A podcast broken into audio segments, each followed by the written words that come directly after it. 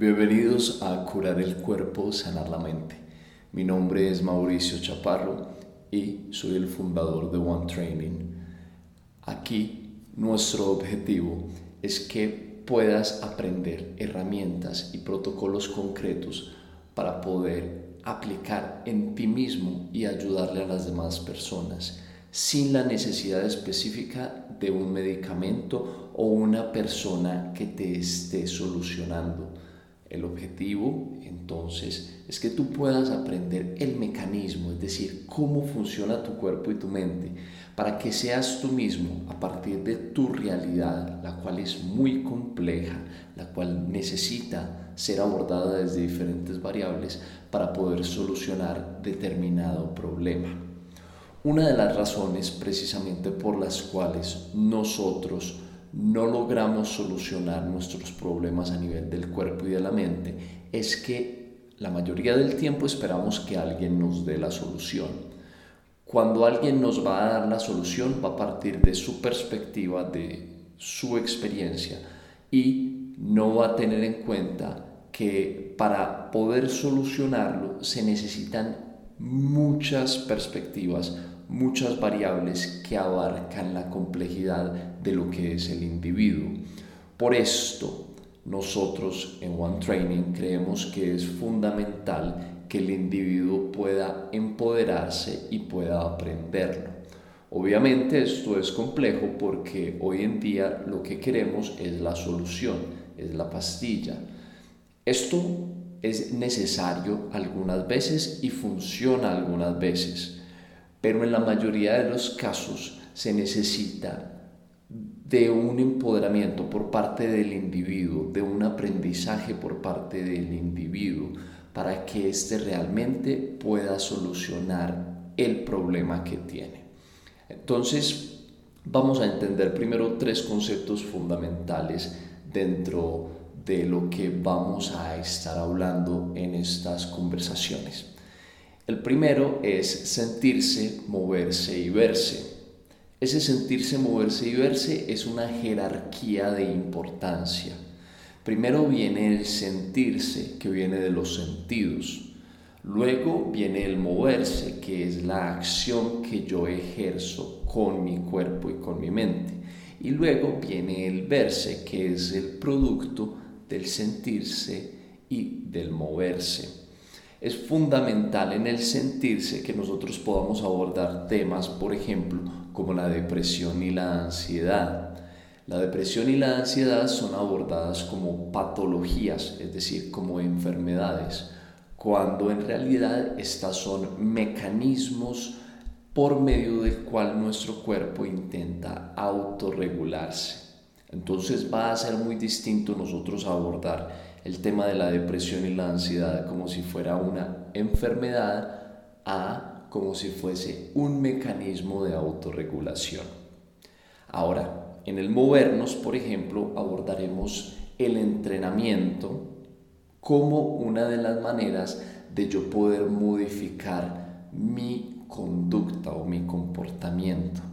Y en el verse ahondaremos temas relativos a la salud y a la longevidad.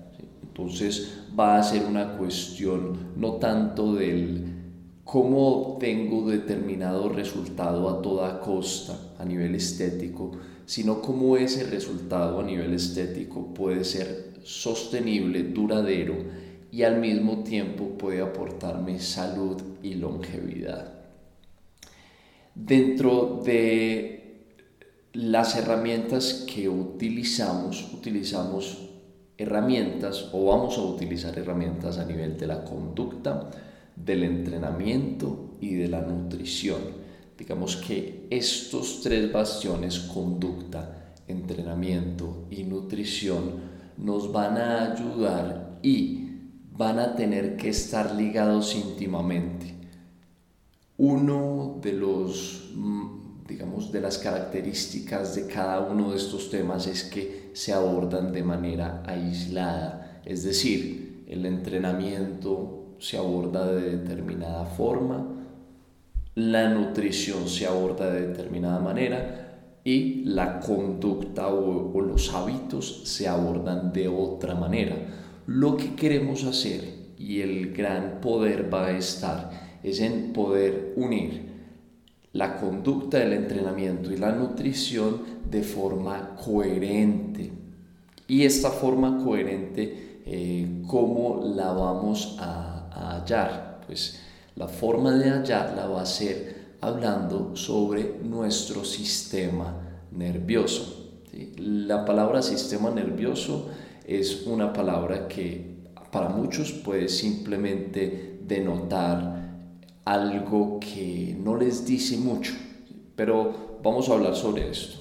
Y el nombre de este podcast que es precisamente curar el cuerpo, sanar la mente, entonces vamos a abordarlo desde el cuerpo y la mente. Nosotros los occidentales vemos el cuerpo como una cosa y la mente como otra. Esto tiene su origen, y esto probablemente lo vamos a estar analizando un poco más a futuro, en la división que se da primero desde Sócrates. Entonces, digamos que cuando llega Sócrates a hablar sobre el pensamiento y el logos y la razón, eh, hace una división a nivel conceptual en todo Occidente. Y hay que recordar que los, los filósofos presocráticos hablaban, eran filósofos más que iban, digamos, a la naturaleza del cuerpo. Cuando Sócrates habla sobre el logos, el pensamiento, la razón, y de cómo ese es el principio de la realidad, él da una importancia suprema a el pensamiento o a la mente. Y el segundo hito es el postulado de René Descartes cuando dice pienso, luego existo. Al postular este, esta frase, eh, da el pensamiento como el predecesor de la existencia, es decir, para yo ser o para yo existir necesito ser un ente pensante o necesito pensar. Además de esto, Descartes también eh, le da a la glándula pineal, por ejemplo, que está localizada en el cerebro, el, el rótulo de el la que albergaba el alma. Entonces, al albergar o ver el alma como un como esa, esa, ese, digamos, ese elemento que se encuentra en la mente, pues sin lugar a dudas se le da una importancia absoluta a todo lo que sucede en nuestra cabeza. Ahora, eh, Vamos entonces a realizar, digamos, esa unión, porque lo importante acá es unir. Noten, por ejemplo, la palabra religión. Religión es religar, reunir, ¿sí? volver a unir. Es necesario uno hacer divisiones para poder entender muchas veces ciertos conceptos, pero sin lugar a dudas está claro que yo necesito volver a unir y a integrar, porque la naturaleza funciona de forma integrada. Entonces, para yo unir este concepto, yo tengo que partir del sistema nervioso. El sistema nervioso va a ser el concepto que a nosotros nos va a permitir unir cuerpo y mente de manera concreta. Entonces, el, el sistema nervioso que es es todo el conjunto de elementos que componen nuestro cuerpo y nuestra mente.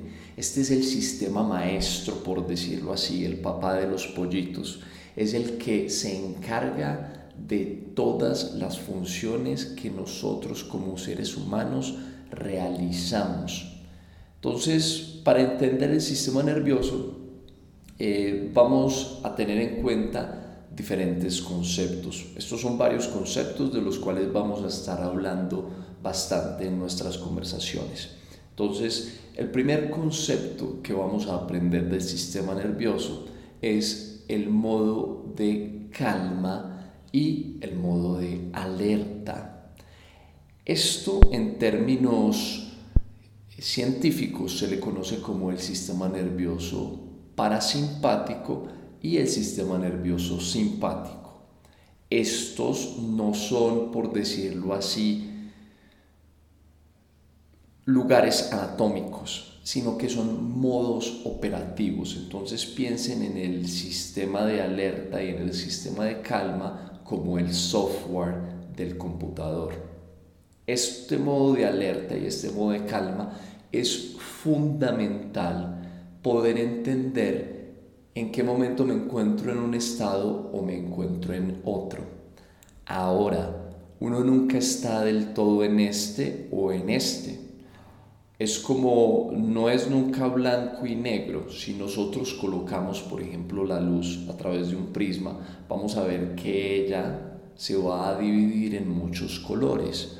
Lo mismo con este modo de alerta y este modo de calma. No es algo tan simplista como decir que estoy en modo alerta o estoy en modo calma, pero para fines prácticos sí vamos a poder denotar y entender que existe un modo de calma que es como el freno del carro y un modo de alerta que es como el acelerador del carro. Entonces, modo de calma y modo de alerta. El segundo concepto que vamos a hablar es nuestros cuatro cerebros. Generalmente nosotros concebimos el cerebro como esto que está localizado en nuestra cabeza, en nuestra mente. Pero existen otros tres cerebros aparte de nuestro cerebro cefálico.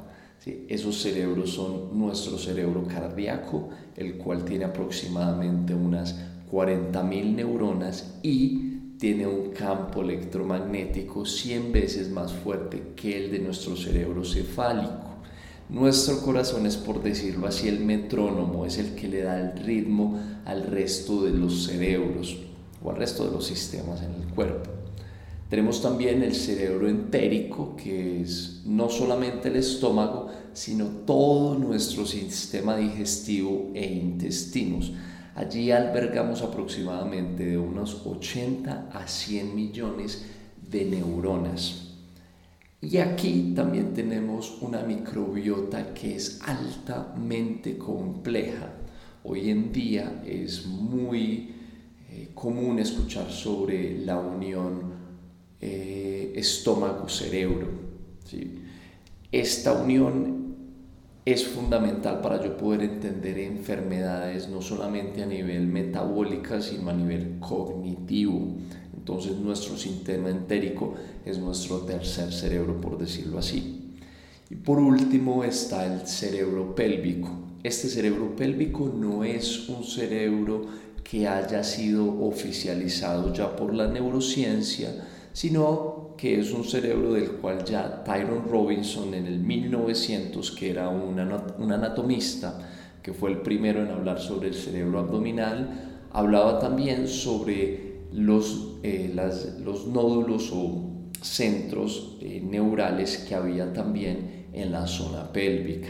Entonces, estos, estos cuatro cerebros son centros en los cuales yo puedo desarrollar mayor, entre comillas, inteligencia y saber que hay un tipo de inteligencia, por decirlo así, para cada cerebro, pero no es que cada cerebro funcione por separado. Recuerden, en el cuerpo y en la naturaleza todo funciona de manera integrada. Entonces estos cuatro cerebros tienen una comunicación íntima.